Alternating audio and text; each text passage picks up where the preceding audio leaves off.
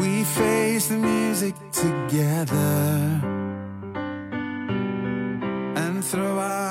Hello，大家好，欢迎来到五期看剧，我是你们的主播五哥。我是七姐，哎，干嘛？我其实有件事我一直不想承认，你说，就是你推荐的剧啊，嗯，就是我总是打脸，我总觉得你推荐剧应该不是那么好看，但是每次都是又冷门又好看。因为你每次推荐的剧就是听都没听过，然后完全不出名的剧，但是一看啊，剧好看那种。电视电影这方面呢，我可能不如你，但是电视剧这块的话，我要看能把它看下去的，那它一定是个好剧。嗯，倒是，这种事已经发生好几次了。所以说，今天我们要聊的就是七姐又给我推荐了一部剧，然后我就特别不屑的用了一天的时间给看完了。对，然后这一部亚马逊推出的一部剧集叫做《现代爱情 Modern Love》，对现在好像是第一季是吧？对，第一季，而且它，嗯嗯，反正也是一上来，然后豆瓣上的评分也是蛮高的那种。嗯，啊，我今天就是我看完这部剧以后啊，我觉得自己好像是被洗礼了一样，真的是有那种感觉。这个剧特别特别的清爽，嗯，就是不不是那种吹牛，真的很清爽。而且我一个糙汉子，我也觉得这个剧太清爽了，而且特别的干净，对，然后特别的让人愉悦的一部。之前七姐在跟我介绍的时候，她说啊，我就是每天下班以后心情很不好，看一个这个就马上就好起来。我觉得啊，有那么魔力哦，吹牛吧！我看完以后，哇，好清爽那种。刚开始的时候吧，嗯，嗯我对你也知道，我是一个主观的东西特别容易吸引到我。他的一个那个就是一个海报，然后就是看到了女神安妮海瑟薇，然后嗯我就觉得他演的不会太差劲的。没想到第一集出来的时候，我哎没他呀，安妮海瑟薇在哪里？然后我就我就我就想，我估计啊，好吧，应该是后边吧。然后我就、我就耐着心就先把第一集先看了吧。看完第一集之后，我真的没有想到这么一个寡淡的一个剧情，我居然把它看完了。嗯，真的，如果要是说是真的无聊到那种就是特别寡、特别淡的、很细水长流的那种片子啊，我真的我看到五分钟左右，我就基本上我就觉得我就要把它 pass 掉。我不管你后面怎么样。第一集的时候，演员不怎么出名儿，但是呢，他的故事往前推进、推进、推进、推进，我突然觉得心里感觉被治愈了。嗯，就是就真的，我就感觉心里被治愈了。我觉得，然后整个片子结束之后，我有一种意犹未尽的感觉。我感觉后面还会有故事。嗯，那好吧，我们继续看第二集。看第二集之后啊，还是没有女神，但是我觉得我有点期待了。就是无所谓了。啊，对，无所谓了，我就我就觉得看吧。然后第二集，然后我又是带点那种小泪花的，然后又把第二集看了，一直到第三集，女神出来了。哎，是第三集，我记得是对吧？是第三，是是是是第三然后女神出来了，我操！瞬间我就觉得，那种怎么说呢？就是好比如就是说是你得了一场重感冒，安安稳稳的睡了一觉，然后第二天早晨起来浑身神清气爽的感觉。安妮海瑟薇她演的这个这一集呢，给我的冲击力又又又特别的特别的强。不是因为就是说里面有多么夸张的一个呃剧情走向，冲突。呃冲突，也不是什么很曲折的剧情走向，嗯。就是一个人物的塑造的一个性格啊，我一下就把我打动了，我就突然觉得我的泪，我不知道为什么我的泪，我的泪点其实蛮蛮高的，但是为什嗯么那一块儿时候，我天呐，我感觉我都已经有点哽咽了。嗯，真的是太棒是，可能是嗯，当然我看这个的时候就已经很晚了，我然后就意犹未尽的睡觉，然后但是我就真的我第二天只要一有时间，我就立马就赶紧去看。嗯，我真的是，唉，我觉得这我这部剧真的是太棒了。我好像是从第一集一直看到了第八集，中间基本没停。这个中间还经历了我妈我爸来我们家看了一眼，问我吃饭没，我都回没回答。这么夸张？然后，然后他们瞪了我一眼，然后又走了。然后中间还经历了我爸说干嘛干嘛，我没管，我就一直在那看，你知道吗？对，然后就觉得哇，确实是那什么。其实我今天其实，嗯、心情不是那么好，当然也没发生什么事情，就是莫名的心情不太好，就是在看第一集的时候，其实我带着一些情绪的在在看，嗯，然后越往后看，其实我越觉得，哎，其实也真的就是没没没啥好气的。你就说有些事儿，你气他干嘛？我觉得生活其实挺美好的。越往后看，我越觉得生活特美好。对对对，对，嗯，说一下这部剧吧，它其实就是由八集组成的八个小故事嘛。嗯嗯，八个小事故事其实讲的就是我自己认为啊，我认为这个剧讲的就是八种现代人碰到的不同类型的爱情。其实这里面我觉得是什么呢？这里面不仅仅是爱情，就是我们在爱情就在爱情这件事上，love 这件事上会碰到的各种情况和各种琐事。嗯，我觉得这个 love 就是它，其实我倒觉得它这里面就是 love，它包含的不光是爱情，有亲情，有哪有亲情？有啊，亲情啊哪，个是亲情？哪个是？就是那个那个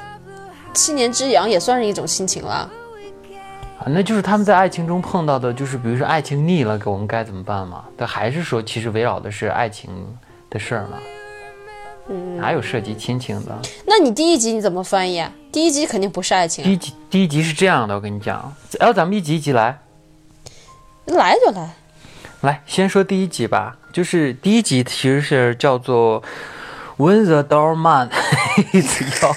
明 你这你这这行，你不要说英文了，嗯 我求你了。好，呃，好，第一集说的其实就是一个呃一个独立女性和她的门卫古古兹曼之间发生的种种。那么其实这个古兹曼呢是曾经是一个军人，然后他可能是经历了很多事情，然后他就在这个地方当一个门卫，都他觉得他的以后的人生就这样一个人生了，他也没打算去跟别人在一起，然后怎么怎么怎么样，然后就是。他的这个大楼里面住了一个姑娘，然后经常会带不同的男人回家，然后这个姑娘也渴望拥有自己的爱情，但是每次呢，这个古兹曼就会劝她说，这个男的其实并不是你喜欢的那种男人。然后其实就后面就发生的种种种种事情，后来就是她也是经历了各种男人，后来不小心怀孕了，然后生了孩子。这个古兹曼也是在慢慢的照顾，帮她照顾这个孩子啊什么的。后来她终于碰到了自己的真爱，然后她带着真爱去见这个古兹曼，然后古得到了古兹曼的认同，这样一个故事。我觉得。其实我觉得他俩之间说的不是一个亲情的故事，是这样的，呃，他俩之间是有感情的，但是我觉得，嗯，是这样的，就是这个女生的爱情，其实她自己是盲目的，她不知道自己需要什么样的爱情，但是古兹曼其实是一个旁观者，去告诉他你需要一个什么样的爱情，我觉得是这样的一个主题。就是当局者迷，旁观者清。对，其实其实我们你要刚开始在看季这集的时候，我感觉你的想法跟我一样，就是咱们都庸俗了，你知道吧？就是觉得好像最后这个女的会跟这个男的在一起，门卫我没有就这么觉得。像过去烂俗的那种，但是其实确实他还是像生活中那样，他确实还是一个像他一个那种忘年交的门卫。最后其实就是给了他很多的劝解。我最喜欢的一句台词是最后最后他说：“他说你为什么能知道这些男人适适不适合我呢？”他说：“我根本就不知道这些男人适不适合你，我只是在看你，看你眼从，你的眼，从你的眼神里看出来。你的你的眼神，你的眼神告诉我那个男的适不适合。”对对对，我也是最喜欢这句话。嗯，这句特别打动人，就是其实你，嗯嗯，怎么说呢？就是这个女孩，她其实经历了很多男生，她可能是因为这个男生的颜值跟她在一起，或者是因为种种原因跟那个男的在一起。但是其实很多时候，你发现她跟那个男生其实是不适合的。对，就是怎么说呢？她跟他们其实聊不到一起，也也其实没有共同的兴趣爱好，但是她可能就是那种急于想找一个男朋友的感觉啊。她对她的身份是个女博士，然后急于想找到一个这个男生的感觉，但是其实就是急于求成嘛。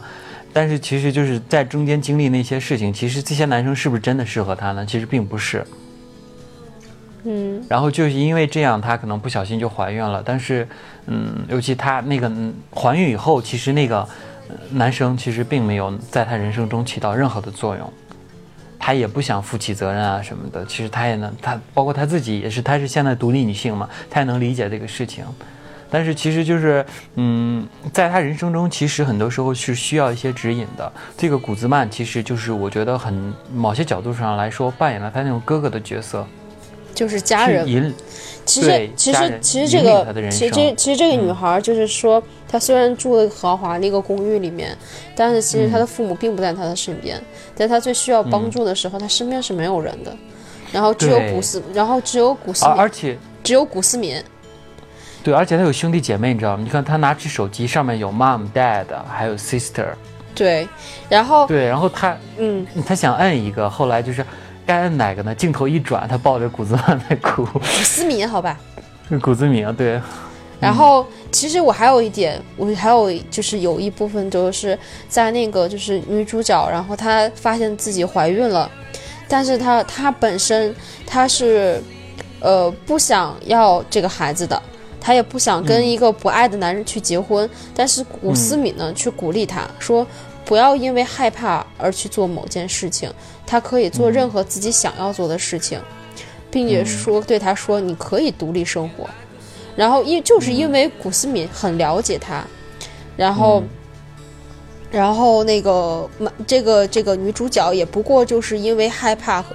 然后才有了一种就是不想要孩子也不想结婚那种想法。但最终呢，最终呢，她还是要决定把孩子生下来。然后自从这个女主女主怀孕了之后，那古思敏就一直在帮她。然后就是以帮他撑伞，你还记得那点儿吧？就是他进来之后，然后他给他撑那个开开门，然后那个后面也有一个人搬了一堆东西，然后也要进来，他就把那门儿门儿本来门卫的工作应该替人开门哈方便，结果把那男的也给给拉到后面去了，然后对，然后就就是就是从很很小的小的一种细节吧，之后就是、就感觉到。其实这种就是这种类似于这种忘年交哈，就是生活中有一个能够默默的去关心你，然后懂你，然后又理解你的人，是特别特别难得的。嗯，其实我在在他的身上，就是在这个门卫的身上，其实看到了一些像那种蝙蝠侠身边的阿福的那种，默默的去当对当你一个这种，嗯，不能说仆人啊，就是那种守护者的那种感觉。对可能有的人他就是像，尤其像呃英美呀、就有那种绅士型的老男人，他的可能就是喜欢照顾人啊什么的，就是他自己的价值观就是那样。不是说每个有的时候不是说一个人，呃，他你忘了他有句台词是这么说的：我最好的朋友是一个门卫。嗯，嗯，就是他就是职业其实没有高低，他其实确实我觉得感觉他还挺喜欢这个职业，因为他是一个极度自律的人嘛。他其实自律的人其实就他也干不了别的，他就可以记住客户的，比如说每每层干嘛干嘛呀什么的，就是这样的一个人。对，嗯，然后他其实他内心也有柔软的一面。嗯嗯，反正这这集我感觉其实就是点出来一个东西，就是女生应该是跟什么样的人在一起。其实这个主题其实在后面一直在贯穿，就是嗯，你去找一个伴侣的时候，是不是呃你是要跟他在一起，还是真的要跟你一个就是怎怎么说呢，排除一切的阻碍去跟你一个三观相合的人在一起？对，还是你，比如说你现在一切已经安定了，你还是就是，嗯，继续跟你现在的伴侣在一起呢，还是去真的继续去寻找自己的真爱？其实这个话题，我觉得尤其在咱们国内，其实不好聊，因为你你能够鼓励一个有孩子有家庭的人抛弃自己的孩子什么的去寻找自己的真爱吗？肯定不行啊。对啊，但是其实这个剧某些程度来说，在鼓励里面的每一个人去寻找自己的真爱。嗯，这个其实，哎，我感觉没什么太值得不鼓励，但也是我觉得，如果你是一个单身的，就像这个片里的女性，我觉得很多时候你还是要去多撒嘛撒嘛，不要太急，不要太急于去跟一个人在一起。我觉得跟一个玩得来的人在一起还是很重要的，玩得来、聊得来、看得来的。对，主要是得要三观嗯一致，然后对最起码不会有大的冲突，就会嗯好很多。对，然后我自己其实挺还是我最喜欢的，其实还是第二集里面的那个，呃，是一个约会软件的 CEO 和一个呃专栏记者的两个人在聊天，就很简单。这部剧每一个剧本都超简单，就特别平淡。他俩聊天，就是他给他讲一个他的故事，他给他讲了一个他的故事，就这么简单一个电短片。然后其实这个呃，就故事内容也很简单，就是这个 CEO 给他讲的故事，就是他找了个女朋友，然后他们俩特别好。后来他这个女朋友碰见了他的前男友，然后就是这个怎么说呢，摇摆了。然后他就是因为这件事情，就他们俩就掰了。但是他后来其实还是很怀念他这个前女友。然后有一天，他们俩在街上就各自搂着自己的伴侣擦肩而过的时候，然后其实他就还是想旧情复燃。然后，但是当当他给他女朋友打电话的时候，发现他已经跟他那个男朋友好了订婚了，而且他们已经好了两年多了。然后最后那个记者就专栏记者跟他说：“你要努力的去追求自己的真爱。如果你觉得你跟他在一起真的是最合适的话，我给你讲讲我的故事吧。”他的意思其实想鼓励他，错过了就真的错过，没办法了，因为他当年跟他的那个男朋友在一起的时候。可能是因为种种原因，他俩分开了。最后他们俩想复合，然后他说我们，他给了他一本书，说我们在哪哪哪见面。但是他去在那等了一天，他那个男朋友并没有出现，他以为他并不想跟他复合，然后他俩就各自奔天涯，有了自己的丈夫或者是媳妇儿，然后也有孩子，而且孩子都很大了。然后有一天她在签售的时候，突然她的那个前男友就出现了，出现了以后，其实她跟他说，我并不是说没有去，然后我是那个丢了你给我的那个地址，然后所以没去成。但是我这些年一直在寻找你，然后他是为了证明这件事，他把那天他去纽约的那个票拿了出来。巴黎，巴黎，sorry，不要纠结这个。然后这个时候，他们俩就是就是摆脱了一切的那个误会，然后两个人待了一天的时间。他说，就是那一天，他们俩过得特别美好，觉得他们俩确实是真的三观一致，就是最合适的人。然后那一天过去了，可是当那天结束的时候，他们还是要回到各自的家庭，就面临自己的选择。那这个男人呢，就选择了继续跟他的妻子过，因为他觉得他妻子很辛苦。照顾家、照顾孩子什么的，就是他远处看着就觉得他要帮他，甚至要帮他分担一些事情。可是这个女性呢，却选择了跟她丈夫分开，就这样一个故事。然后受到这故事的感染，然后那个 CEO 就，呃，反正是怎么说呢？他把这个专栏写成了一个故事嘛，然后那个他那个 CEO 的女朋友其实看到了这个故事，受到了感动，然后就跟自己的男朋友分手，又回到了这个 CEO 的怀抱。我都听的怎么这么狗血？然后这样的又寻找真爱的这么一个故事吧。嗯，这个故事，我觉得，怎么说呢？我觉得更贴近就是很多人的生活，嗯，就是每个人多多少少肯定会有那么一两个遗，就有那么一个遗憾，特别遗憾的一个前任，一个前任，对，一个前任。嗯。然后也不得不说，就是这两个，这两个就是主演，其实都是比较有实力派的一个演员。其中就是像你说这个 CEO，他是主演的一个电影，叫做那个《贫民窟的百万富翁》，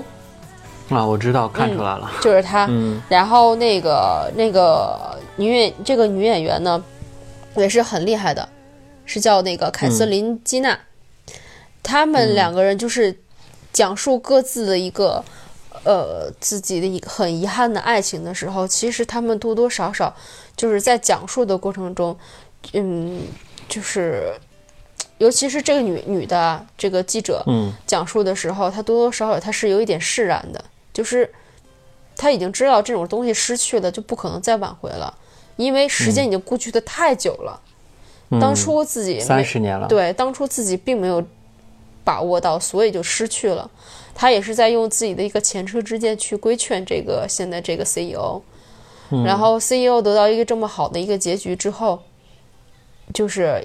怎么说呢？其实那时候看他们两个拥抱在一起的时候，就突然就觉得松了一口气，就是嗯能感觉到，就是说是真的，就是让让人能回想到，就是自己就是为什么会当初会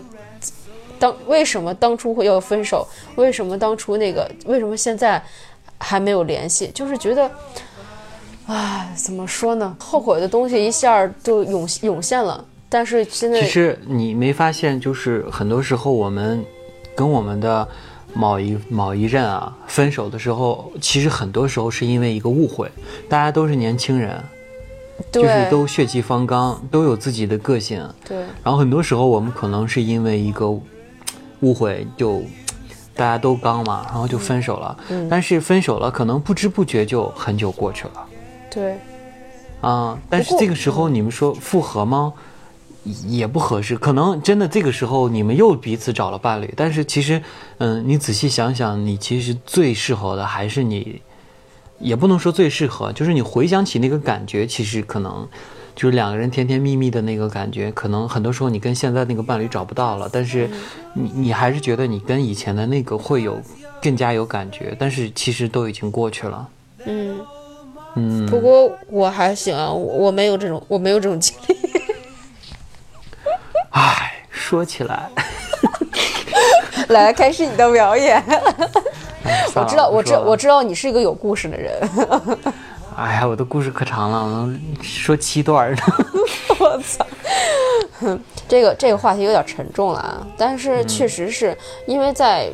我我没有这经历啊，所以我也不太好呃点评一下什么。但是我能知道的就是说是，就是哪怕两个人在吵架的过程中，可能难免会激动的，就是呃说一说出一些是比较伤人的话。事后可能会比较后悔再说这句话。其实我有时候就觉得，嗯，冲动难免嘛，对吧？嗯，都有冲动的时候，但是冲动完了结束之后，一定要给彼此一一点点时间，但不要太长，然后让等对方都开始冷静下来的时候，两个人再面对面的再好好聊一聊这件事情。我觉得这样会好很多。就是，嗯，感情嘛，对吧？肯定难免生生活肯定会有一点磕磕碰碰，然后就是那个就是有各种的生气啊，或是怎样子。但是其实仔细想一想，没办法，我爱你，我心里就是你。然后等我也能容忍的话，我觉得这个东西都不是什么了，对吧？嗯，倒是。我是这么觉得。嗯哎，不过我感觉人其实都会有一段刻骨铭心的，但是你你最最美好的就是你的那段，就是你现在的这段；最不美好的就是你那段已经过去了。对，人总要向前看。对，尤其是像那个记者，你看他们俩虽然说又碰面了，但是其实生活还在继续，对吧？嗯，对，已经回不去了。已经回不去了，挺好吧，反正后面就是到了这个第三集，也就是这个安妮海瑟薇终于出现的这个这集，其实，嗯，其实跟爱情，我感觉我当初我就在那个咱俩聊天的时候就说，其实这集其实有点不贴近爱情这个主题啊，因为其实更多还是说他个人的一个事情。嗯然后就是，如果非要说爱情的话，就是说安妮海瑟薇扮演的这个人，她其实是一个有一个叫做狂躁抑郁症，就是双双向障碍。对，狂躁横逛抑郁症，就这样的一个双向的一个，对。然后就是他就是很多时候，比如说有一段时间他会很兴奋、很亢奋的这样一个人，但又有一段时间他会非常的低落，呃低落到什么都不想干，只想躺着这样的一个状态。然后其实他在很很就是亢奋的时候碰到了一个男生，他非常喜欢这个男的。然后，但是当他们要提出约会的时候，那个时候他其实进入了一个抑郁期，就什么都不想。所以说，那个男的其实就是，嗯，怎么说呢？就碰到了一个他抑郁的时期。他这个，他其实你看到他其实想抓住这个机会的，他在很勉强的去跟那个男的约会。但是，但是就是，其实就是很低落，就觉得好像提不起兴趣那种感觉。然后他后来终于恢复的时候，他又去联系这个男的。可是当这个男的再次到来的时候，他又进入了抑郁期。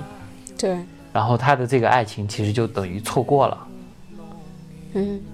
就就是这样一个小故事嘛。但是后来他就跟他的一个相当于上司吧，就敞开了心扉，对同事就敞开了心扉的这样的。后来他就觉得自己其实，嗯、因为他向很多人敞开了心扉，他也就把这个事情看开了。他等于是两两种性格其实有一定的融合，嗯，然后他就慢慢的会变得就是也不那么亢奋，也不那么抑郁的那样的一个人，就这样一个故事。你觉得这集有什么想说的？啊，这局我感觉这集就是一个安妮海瑟薇的一个个人秀。哎，是，我也这么觉得。对，然后嗯，穿着穿着靓丽，然后又唱又跳，这完全就是嗯安妮海瑟薇的菜啊！就是她，她就是她的强项啊！嗯你要知道，她说之前我就是你知道，就是她之前不是演过那个《悲惨世界》嘛？对对对，我也想到了。，对，然后就是，嗯然后还有就是，就感觉就是他的那种悲伤的情绪，那种又颓又丧的那种情绪转换，然后突然之间就转换到了一个不应该应该是从一个明亮的一个一个一个怎么说呢？就是很很欢快的一个本原前前一秒他很欢快，嗯一点儿点儿一嗯一，而且还就觉得对生活哦生活多么的美好，然后唱着歌哼着曲儿，把家里打扫了一下，然后瞬间就是转到了房间的一个暗处的时候，他的心情一下就荡起来了，然后就整个人就一下就颓了，然后就是嗯，这种演技，我觉得真的是太就赞了。他这种转换的状态，让我想到了一部电影，很类似的。那个电影叫什么来的？是那个谁演的？就是他吃一个药丸，整个人就会明亮起来，然后他就变得特别的亢奋，然后思想啊什么的特别清楚啊什么的。他不吃那个药，就得马上就变得那个什么。哎，那叫啥电视剧啊？啊，啥电影来着？蛮蛮好看的那个，吃药我我不知道有过这么个电影啊。叫哎算了不说了，反正就有那样一个电影。对，你能不能做好功课？真的是，啊，然后反正我觉得其实这集反而是有点跟这其他几集有点不搭，因为他可能我觉得确实给他这集下了很大的血本儿，然后又是唱跳啊什么的，就整个跟其他几集那种平淡的感觉有点。稍微有点不搭，然后他其实，呃，包括男主角就就两场戏嘛，基本没有什么互动啊什么的，就感觉其实有点，嗯，不太切爱情的主题，更多是他自己心里的一个转换的那种感觉。嗯，但是我倒就我倒是觉得这这部集这集啊，可能是离爱情上可能就是不是的那么是不是的那么的嗯贴边，但是它确实能够反映一些就是现代人们理解一些的生活状态，因为像说实话，像这种有这种就是双向障碍或者有这种抑郁狂躁的这种患者，其实在这种巨大的生活压力下，这种人越来越多。然后嗯。他们，比如说抑郁症啊，前段时间就是你也知道特别有名的嗯明星啊，对，然后就是抑郁，因为抑郁症，然后就导致就是很多现在普遍年轻人都会有一些轻微的抑郁，嗯。然后可能可能咱们嘴上说起来会很轻松，但是实际上，如果人一旦就是有这种现象出现的时候，其实是非常危险的。不光是嗯哦其实现在社恐的人真的是越来越多了。对，然后嗯。然后像尤其如果说像安妮海瑟薇她演这个角色，双向障碍，一会儿亢奋，一会儿低迷，她就养她就是她是从小就有这种这种症状的，嗯，她就是她最想把自己最完美的一面呈现给别人，她只有确定自己表现出色的时候，他才会出现在公众面前。所以没有人会知道他糟糕的那一面。然后，所以他的感情，他很多段的感情，也都是在这种误会中结束的。然后，是对，然后哪怕工作也是，工作也是因为这种，然后情况，然后就是各种经旷旷，被解雇。对，嗯旷工啊什么，被经常被解雇，他是不被理解的，因为他也不想，不想被把自己那种糟糕的一面就是展现出来。但是他后面他跟那个他的上司就是一直一直说一起去喝咖啡嘛，然后就是嗯。两个人就坐那儿时候，然后他就跟他的上司就说说了自己有双向的障碍的事实，然后他他的上司也很理解，就说没有什么大不了的，你这就是那个这个你完全可以敞开心扉，对吧？有点什么事情，咱们也不是说一定要就是压抑着。然后他顿时、嗯。顿时就一下觉得没什么没什么关系，然后他就嗯。快乐了起来，然后甚至就是说是拿起电话跟前男友啊，或者那些嗯。已经很长时间不联络那些同事啊，重新去联络。嗯嗯这个其实就能让我感觉到，就是有时候如果要是太追求于完美，反而就是觉得你这个人特别虚伪。嗯嗯，然后如果说当初在那个他跟那个就是这个黑人，就是这个杰夫，要打算那个去约第二次约会的时候，他突然心情荡下来。如果他能鼓足勇气去把门开开的话，把这件事情告诉杰夫，我觉得杰夫一定不会走开的。嗯，是，他说他特别后悔，他第一次跟他见面的时候就应该告诉他我有什么毛病啊什么的，这样他就不会因为这些事儿误会了。对对对对，如果就是其实就是想要告诉，就是说，如果你在人面前你不把自己真最真实的一面去展现出来的话，对方怎么可能会了解你呢？嗯，对方就会错过很多东西，就对，就会错过很多东西，别人不会了解你，对你的内心也不会了解，然后你就会一直封闭于自己的一个空间里头。其实这样人会越来越越来越自闭，越来越抑郁。嗯，嗯好吧。然后就到了这个第四集，其实第四集我感觉说的是一个七年之痒的故事，就是说是一对夫妻，他们已经也不能说七年了，就是他们孩子也大，然后两个人其实到了一个非常不理解对方，就看对方都烦的那种，然后就各种就是这种状况，然后两个人去见心理医生，我觉得心理医生一点作用都没起，后面都不给心理医生的镜头了，然后心理你看有一段就是心理医生说啊，然后就镜头就切了。然后就切到下一段，然后就是其实他们还是需要自己去走出这个，就是很多时候就是嗯、这个男主角其实是一个演员，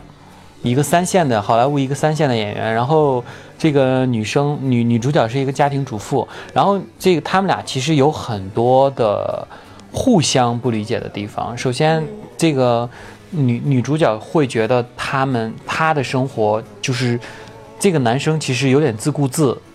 就是自己过得爽，但他不太想把自己的生活介绍给这个他的那个女主角，然后就跟他拎清的那种感觉。就每当跟他聊到工作，他就说啊挺好挺好，就那种感觉。其实我觉得现在很多像这种结婚十年以上的夫妻，都会碰见这样的问题，就是你们俩慢慢会进入一个互相不理解的这种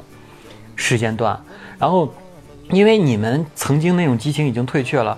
每个人都有自己的其实交际圈了。比如说丈夫他自己在单位啊或者什么有自己的一圈交际圈，那么呃。这个她是职业家庭主妇嘛，她没有自己的交际圈，所以说，当你丈夫回来的时候，她还是很希望去参与到丈夫的这种社会生活当中。但是其实这个丈夫并不想这个女他的老婆去参与到这些生活，而且对自己的生活也是生活上就他彼此的生活上也是一副蛮不在乎的样子，导致他们的感情其实出现了一些裂痕。但是后面后面的话，其实最后其实 happy ending 嘛，就是两个人其实慢慢的互相理解，然后就走出了这个阴霾，就是还是就是夫妻嘛，就是互相迁就嘛，就是嘛，再携手过下去，还能离咋的，是吧？就这种感觉。嗯，对，就是反正就这样一个故事吧。嗯，你觉得这集怎么样？这集，唉，没有没有这种咱俩也没没有这生活没，经历，没有这经历，没有这生活。但我觉得老老夫老妻，我觉得很多事情就是其实就是这样，就是嗯。爱情过后的肯定就是亲情，然后就是嗯可能把爱情那一部分的热情全全部就是可能就会稍微的减弱一些，然后嗯。每个人面对的就是，尤其是如果要是家庭主妇，可能面对就是孩子，然后就是家里的柴米油盐醋酱茶，然后老公主外，还有就是各种的交社交，然后各种那种嗯。就是可能圈子就不一样，两个之间的嗯可能共同的话题可能就会缺少。嗯，然后其实呃我觉得，不管是爱情还是婚姻，就是的一个相处方式，其实就是给彼此一些时间，就是独两个人的一些时间，不光是看看电影，就是说看电影，你在一个狭小空间，你没有办法去交流。我觉得这点就是，尤其到最后，他俩为什么能够解开这个心结，其实就是到最后他们俩在后面那个就是那个餐厅里面吃饭的时候，妻子把自己的那些、那些心烦的事情困惑，对困惑，嗯。还有那些东西向丈夫表达出来了之后，丈夫理解到她的这个这个点了，两个人把嗯事情说开了，所以两个人到后面就会好很多，就是彼此之间就是能够，嗯，我理解你现在的想法，我知道你现在想法，我不是懵的，我不是懵的状嗯。态，然后我也有心要想要把维持好这个关系，所以嗯。咱们两个就可以共同携手，然后就是，对吧？就是这种。嗯。其实我还是觉得，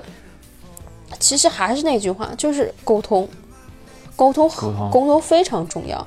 不还有就是互相迁就，哎，对，互相迁就，嗯谁没有点坏脾气和那个些那些不好的小习惯什么东西的，嗯都有，没有说那么完美的人。但是嗯既然选择在一起的，然后又爱又互相相又互相爱着，我觉得这种东西就是、是可以接受的，可以嗯，对，就是这种。就是感觉最后他俩就是我迁就一点你，你迁就一点我，其实咱们还是能够就是怎么说，呃，解开一些心结吧。就是对，嗯，很哎，七年之痒，谁七年，对这集其实就说了是一个中年夫妇七年之痒的一个小故事。然后其实那个男生就不是男主角，其实也有一些就像那种中年危机啊。他说再过几年孩子走了，我可能就真的就是什么都没有了的那种感觉。其实他自己其实内心也有慌张啊什么的。嗯，你知道，就是两个人其实就是互相就是去化解对方的那种困惑吧。对，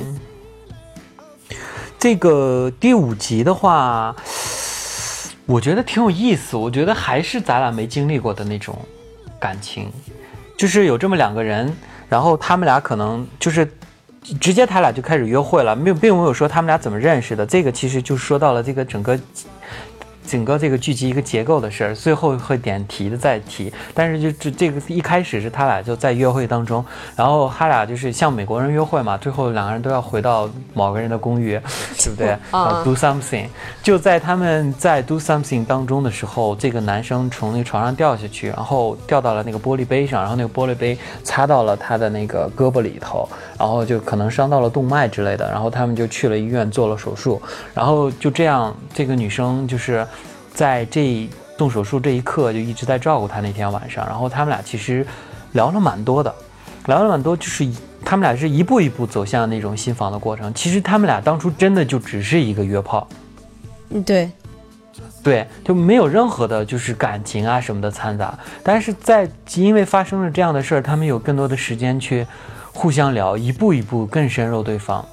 首先，他们说到了，比如说，嗯，他们彼此的家庭或他们的一些心态，然后慢慢说到了，其实就是这个点题，就是他们确实是一个约炮，但是，嗯，比如说这个女生其实是一个那种社交型女孩，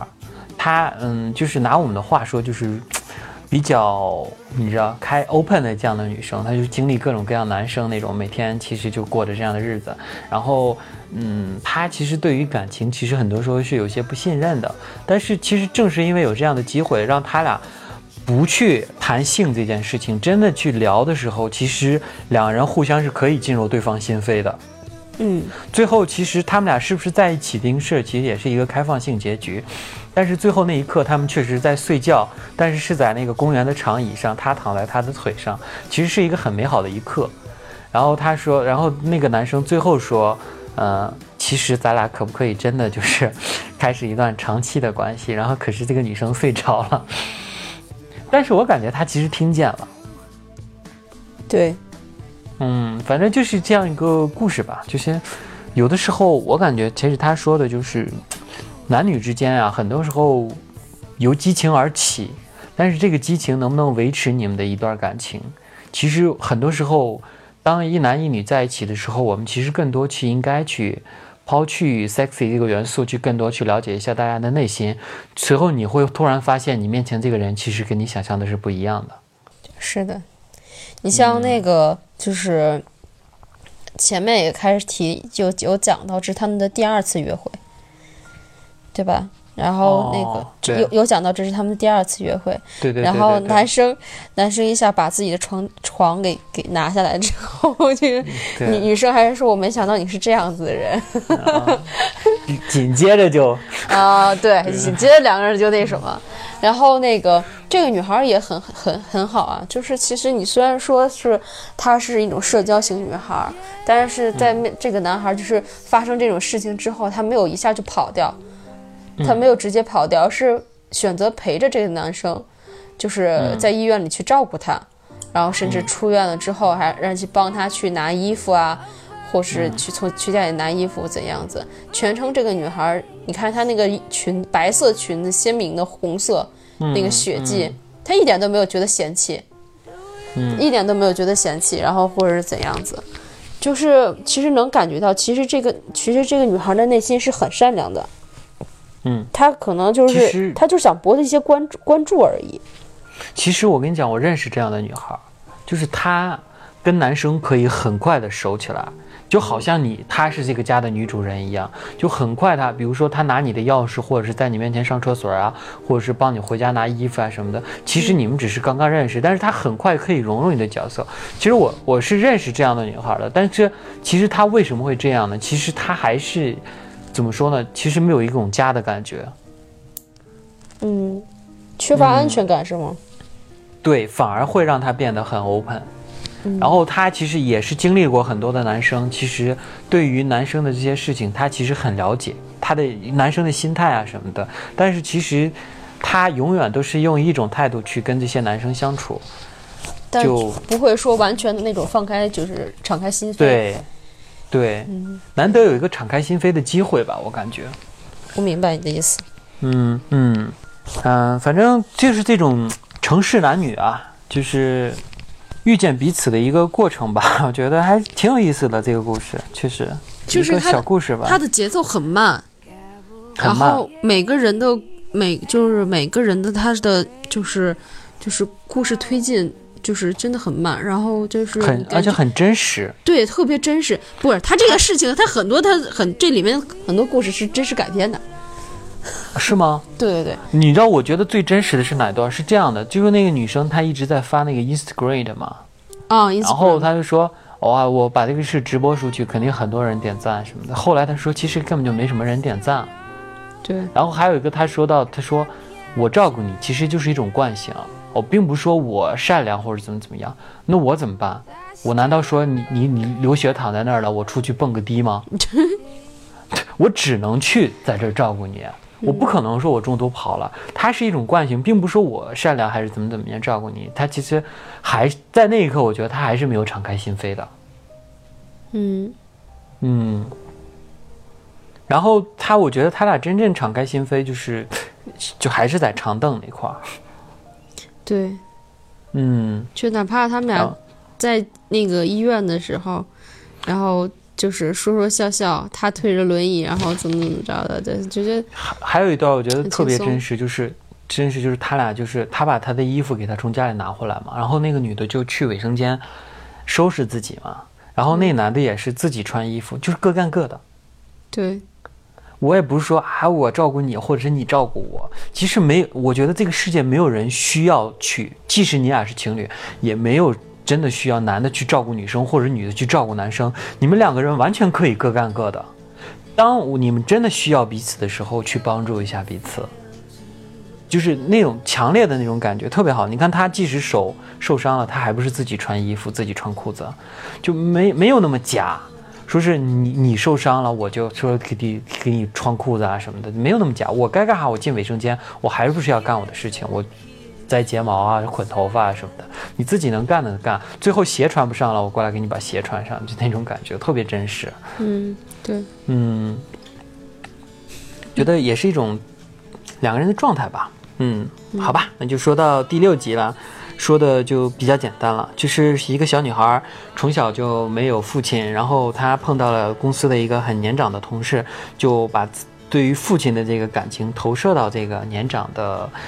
呃上司他的领导领上司的身上，然后这个上司却误认为这个女生对自己有意思，然后他们俩约会约会约会，在最后一刻，这个女生告诉他我对你没有任何的感觉，我只是把你当父亲，然后这个 这个这个人就是 what the fuck 这种感觉，然后说我是觉得我俩在搞对象，你却把我当爸爸 那个。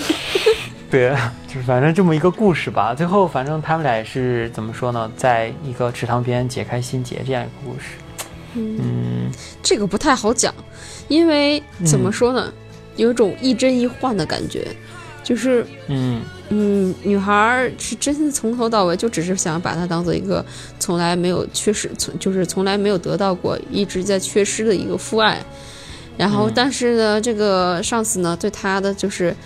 就觉得她是一个很可爱的女孩儿。然后我觉得、嗯啊，我我老了，但是还有这么年轻的姑娘，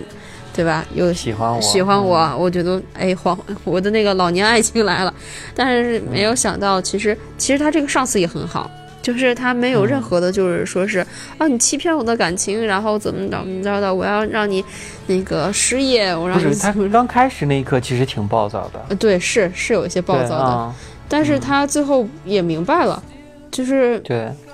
其实他也很可怜这个女孩儿，对，嗯，他也很可怜这个女孩的。然后那个这个不太好讲，因为从是从从这个片子开始吧，虽然说演员演的很好，但是说实话，我不喜欢这个女孩。嗯，是是是，有点白莲花的感觉。对，我不喜欢这个女孩，嗯就是觉得。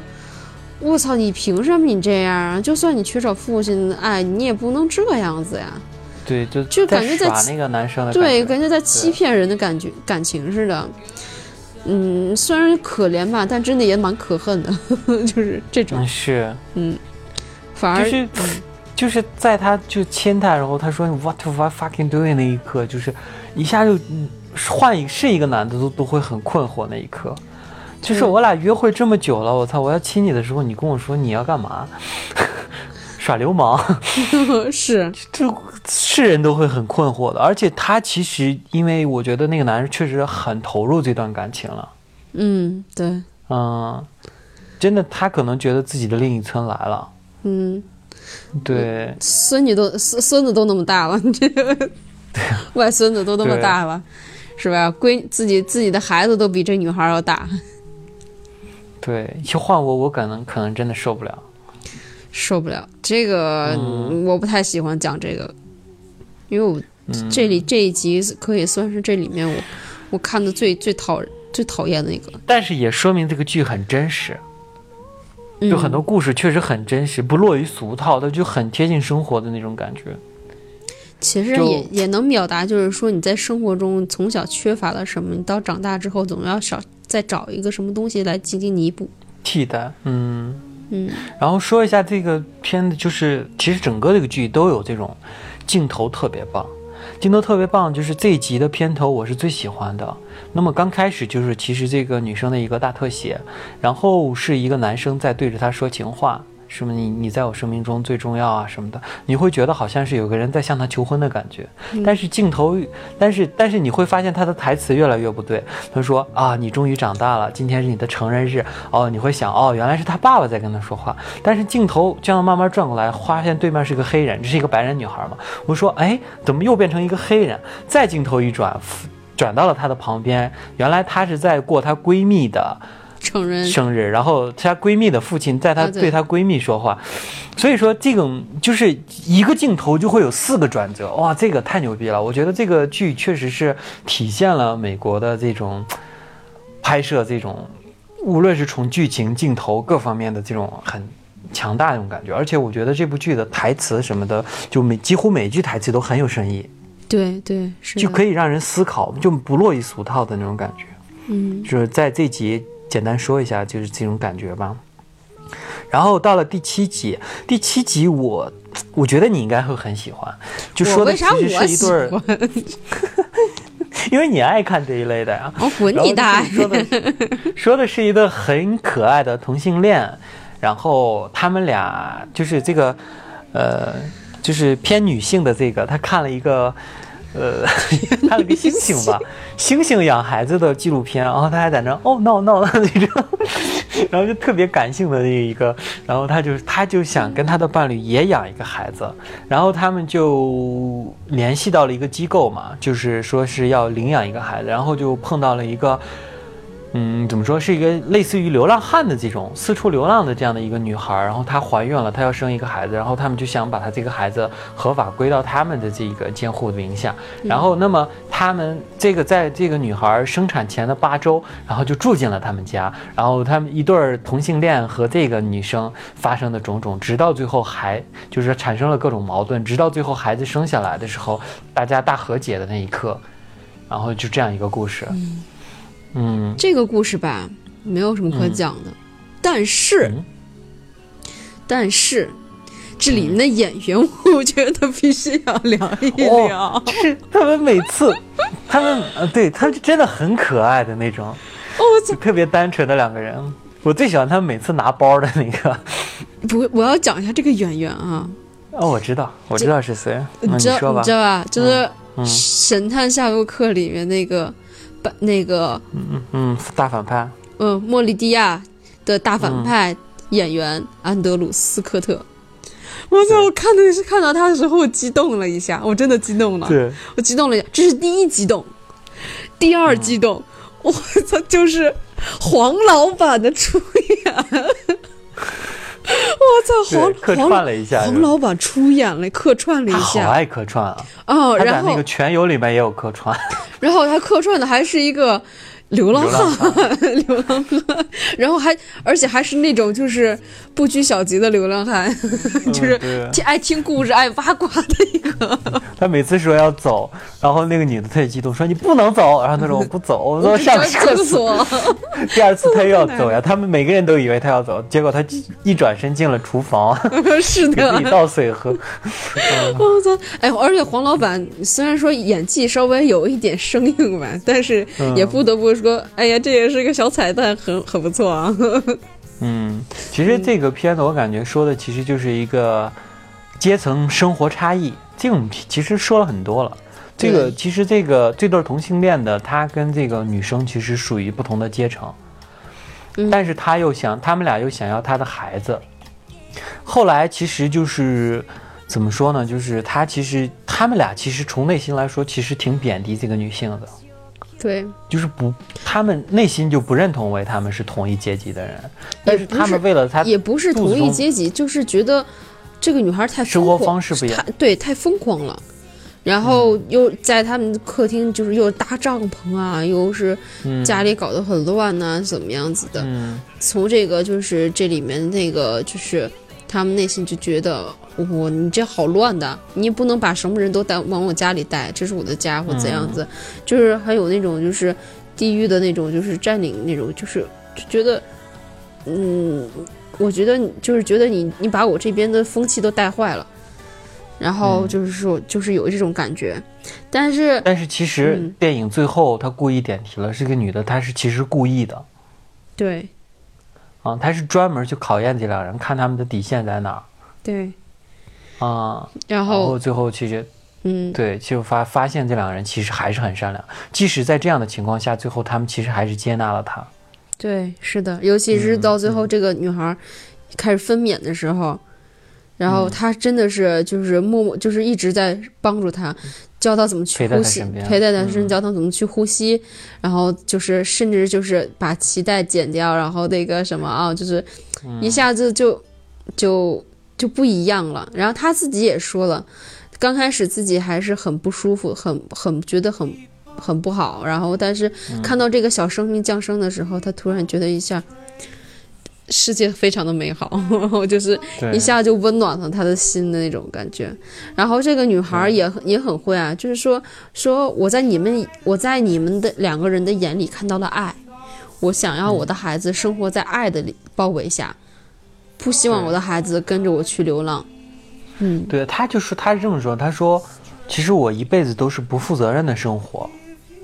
就是把孩子交给你们俩，其实是我做的最负责、最负责任的一个决定。对对对，啊，对，嗯，他说可能孩子跟着我也不会过得好啊什么的，但是。对，哎，这个片子其实很多涉及到了种族那些东西，就是你没发现一个事情，就是里面所有的不论是男主角还是女主角，他们的闺蜜永远都是女黑人女性，包括最后一集那个老人的她的闺蜜也是黑人女性，然后这里面的这个斯科特的他的伴侣也是一个黑人，对，然后呃第一集的那个就是刚才我们说恋父情节，他的那个室友，她的也是她的闺蜜，也是一个黑人，然后最早那个第一集的。嗯，第一集的他那个叫不，就是那个安妮海瑟薇的，就是他最后解开心结的，也是一个黑人。对，嗯，而且其中有个黑人贯穿了七集，你可能没注意，就是那个安妮海瑟薇的那个上司，他有好几个地方出现了。他是那个呃，就是恋父情节那个他那个女主角的妈妈，然后还有在那个哪儿，他是一个警察，就是他在每一刻每一个地方都出现了。就像一个那种，对，就但可能很多人没注意到，他就有一直在出现的那种感觉。然后还有一个就是，嗯，会有一些亚洲人的元素。然后第最后一个咱们一会儿再说，但是里面有个又有一个反转，就是最后他生出来那个孩子是一个亚洲人。嗯，对对对啊，对。对，然后后来就那个女孩一转眼，就是刚开始是那种小孩，那小孩看不出来是哪什么人种嘛。然后镜头一转，她变成一个大女孩，一会儿一看是个亚洲人，我靠！那一刻我觉得哇，又一个反转，这片好多反转。对，而且就是这圈有好多这两这对同性恋可爱的，其实咱们还是挺挺多探讨同性恋这个事儿，就是就是嗯，大家可以参考我们，嗯、是哪一个？女皇助理那期其实聊到了很多关于同性恋的认同和不认同这件事情啊，在这里我们就不多说，不不展开了。但是就是，嗯，总的来说就是，其实他们也是有自己的生活的这么一帮人。对，然后他们俩的其实特别善良，特别可爱，尤其是那个黑人男性，特别理性。然后他看见那种，就是那种电视里有那种说是那个爸爸会把那个孩子砸死，他说哦不要砸死，然后 就把电视关了。然后他还特别逞强，每次要帮那个女的拿帮他拿包，每次一拿，哇、哇，那个包就太重了，就把他给甩出去，就好几次那种，就觉得特别可爱。她那个她男朋友每次跟那个女孩吵架的时候，他都会说哦你不能这样那种。就是那种反差萌，就是明明高高大大、黑黑壮壮的，但是都是那种特别心思特别心思特别细腻的那种。软萌的性格。嗯，你还记得他那个就是那一段，然后就是那个他们那个小狗狗。然后嗯。那个小狗狗被大狗狗，然后那个整的怀孕了，嗯。然后他本来很生很生气很生气，然后甚至在街上跟这个女女孩就吵起来了，说啊嗯你怎么可以这样欺负我们家的啊你怎么怎么着的哈我然后还让经历一次那个堕胎，然后怎样子，嗯。然后结果那个黑人来一句我很我很好奇他是怎么的，这两个狗的体型差距很大。啊是人都是怎么哎怎么怀上的呢？然后就这个这个其实，嗯，这一集我就感觉说了，其实就是第一是同性恋之间的爱，第二就是他们和其他人，比如说子女，还有女性的一些感情的这种过程吧。对对嗯，然后就到了这个第八集，第八集其实就是最后一个夕阳之恋了。这个集其实比较简单，因为它其实等等于是就只播了半集，因为另外半集就是等于把这八集的故事做一个做一个联动。做一个联动的话，那先说第八集这半集的夕阳之恋的故事，就是说一个老太太，然后在晚年的时候碰见了她的真爱，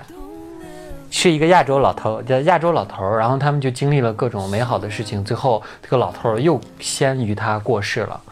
就这么一个简单的故事。但是最后的大结局等于把这个故八个故事呢串了起来，我觉得特别好。然后交代了之前几集一些我们所困惑的东西，比如说，呃，那对儿激情男女他们是怎么碰见的，他们为什么会约会，还有这个，嗯。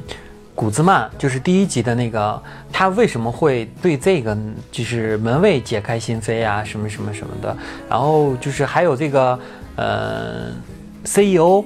他最后到底有没有跟他这个那什么在一起？还有那个呃专栏作家有没有跟他的那个初恋男友在一起？种种种种做了一个解答。然后他们是在一个场景里面下雨的一个场景，互相的一个一镜头转到这儿是那对儿，然后他们在同一个场景，这个八个集的主角的故事全部都出现，这是一个非常棒的联动故事的大结局。嗯，嗯，刚才我也跟七姐说了，我说这才是联动故事的大结局。你不就想反驳说那个什么嘛，对吧？那 但是我觉得不，是我觉得还是不一样。那个你毕竟啊 它是一个电影，它它的时间时限它就放那儿了，你不像这个，我要不要再给你举几个电影的例子？我不想听。然后、啊 好，可以可以，好，我 就是不想听，但但我觉得就是不一样啊，就是你说对吧？就是你很难弄的，因为你这个时间地点不一样，你不像这个这个时间都是在现代，而且它是它的地点都是在纽约。这个这一些故事能够串联起来，很容易串联。但如果要是你放在那个但是我又，没跟你，我不是没有跟你说吗？就是它其实还是可以串联起来的。但是它最后围绕的就是一个建国七十周年嘛。嗯咱不咱不说那些好吧，咱不要特、好特意点名好吧？毕竟这是这这毕竟这是一个没有上架的节目 某个祖国，某的国是吗？啊，对，这这这毕竟是一个咱们已经没法没办法上架的一个节目，哎，上期节目我特地帮你解释过这个事儿，就是很多人问我们，就是我们的某一期，呃，我的祖国什么什么什么那那期，我被下架了，是为什么被下架？你记得打上消音啊，你记得打上消音。嗯，对，其实为什么被下架，就是其实我们也不知道为什么被下架，但是我们没有申诉这个事儿，因为可能，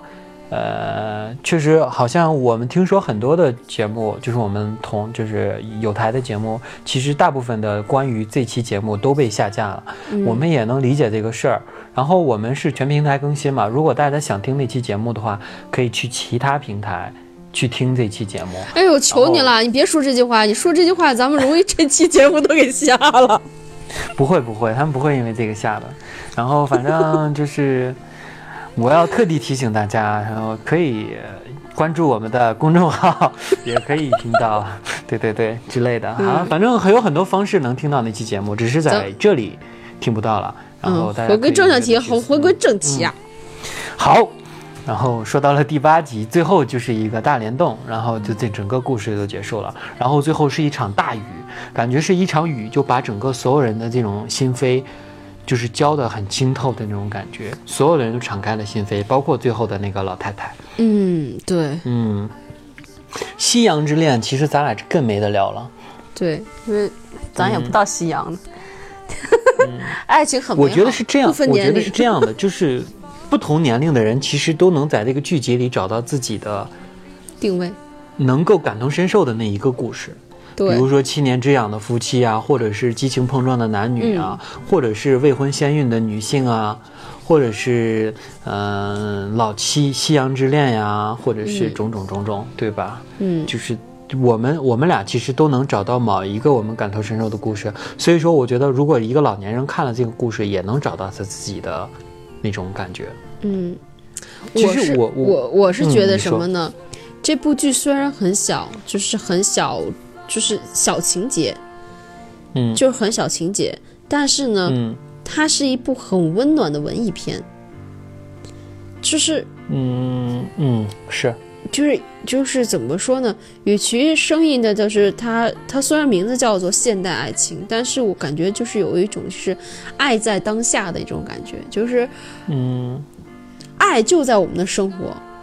我们生活中有不同形式的爱，嗯。然后最主要是什么呢？这个剧哈，小情节，但是大阵容，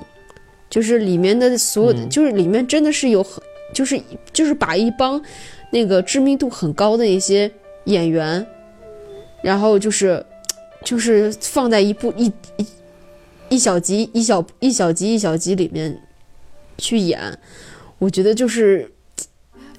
简直就是。我我是这么觉得，我觉得就是我们夸什么演员演技在线啊，什么这些都特别没意没有意义了，因为整个的那种感觉就特别的好，好到你其实忽略了这些人的演技。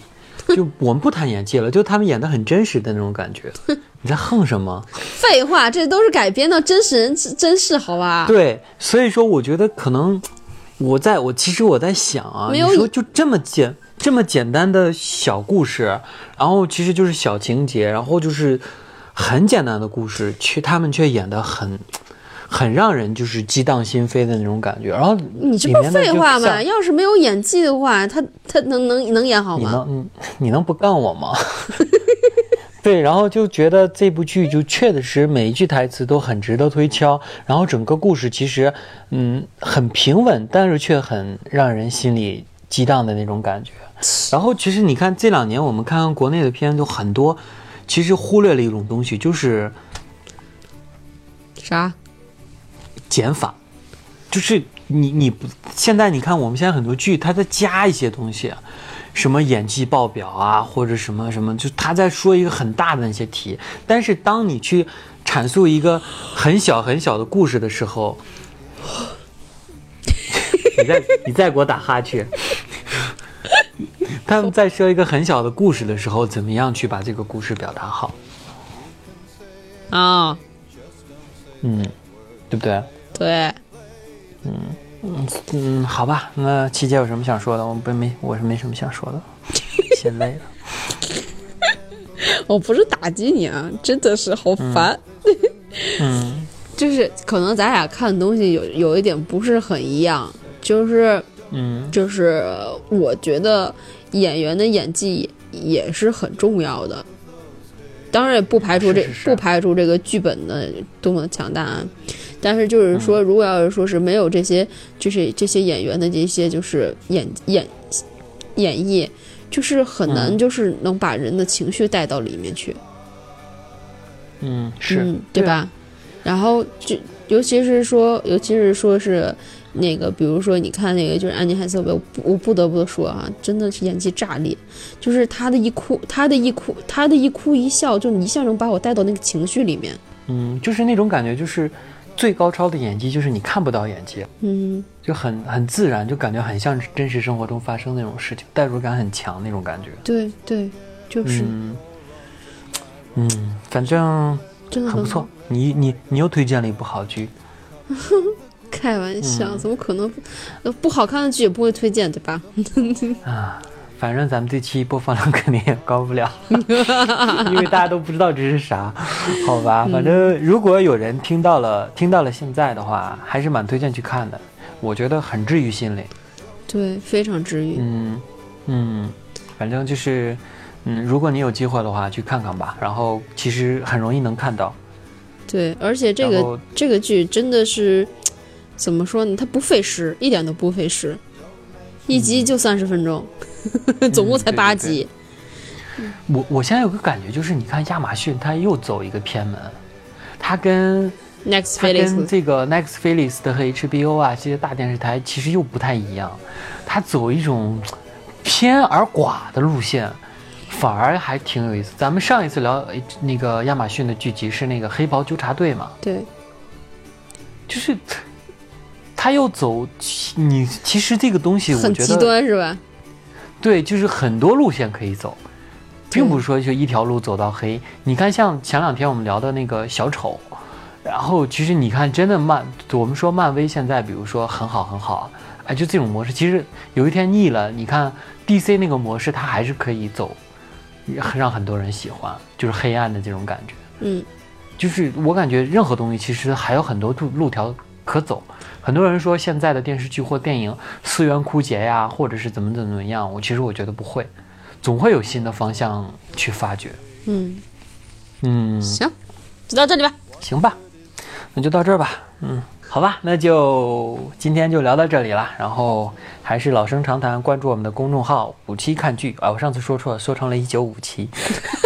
关注我们的公众号“五期看剧”，然后就是呃踊跃的加入我们的粉丝群。然后我们的群呢，就是加入方法在简介中可以看到，然后在我们的嗯、呃就是简介，然后在我们的那个公众号里面也可以加入，有加入我们群的方法。希望大家踊跃加入到我们，然后我们一起在群里去探讨我们所聊的电影和电视剧。那么今天就这样吧，然后大家下次再见，很快就见喽。好吧再见。拜拜。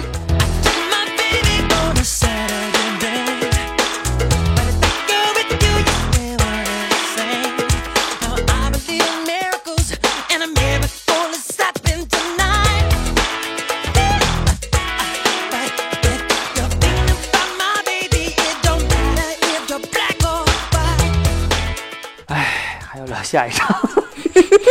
心累啊。哎呀累呀这两天就是频繁的在咳